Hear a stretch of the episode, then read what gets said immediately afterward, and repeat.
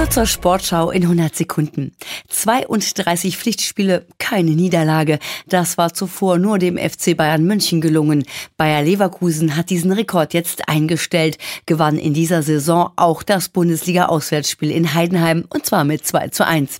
Ein hartes Stück Arbeit für das Team um Kapitän Lukas Radetzky. Also ich äh, wünsche die, die Mannschaften, die noch hier kommen müssen, viel Spaß dabei. Also wir sind überglücklich, dass wir hier die drei Punkte mitgenommen haben und äh, ja, Rekord dazu äh, gibt es keinen schöneren Samstag. Spitzenreiter Leverkusen hat seinen Vorsprung auf Verfolger Bayern München jetzt erstmal auf acht Punkte ausgebaut.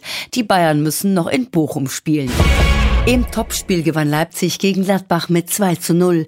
Während des Spiels verstarb ein Leipzig-Fan nach vergeblicher Reanimation. Die weiteren Ergebnisse.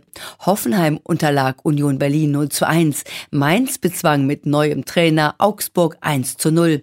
Wolfsburg und Dortmund trennten sich 1 zu 1. Auch am 21. Spieltag haben Fanproteste zu Spielunterbrechungen geführt. In der zweiten Liga festigte Holstein Kiel mit einem 4 zu 0 Sieg in Paderborn den zweiten Tabellenplatz. Auch diese Partie war wegen Fanprotesten gegen die Investorenpläne der DFL für rund 25 Minuten unterbrochen. Der Hamburger SV ließ im Aufstiegsrennen Punkte liegen, spielte bei Abstiegskandidat Rostock 2 zu 2. Alle Ergebnisse der zweiten Liga gibt's bei sportschau.de. Die deutschen Biathletinnen haben bei der WM in Tschechien die Bronzemedaille in der Staffel geholt. Und das, obwohl Schlussläuferin Franziska Preuß kurzfristig wegen Krankheit passen musste. Staffel Gold ging an Frankreich, Silber an Schweden. Die deutschen Biathleten haben bei der WM in Tschechien bislang drei Medaillen geholt.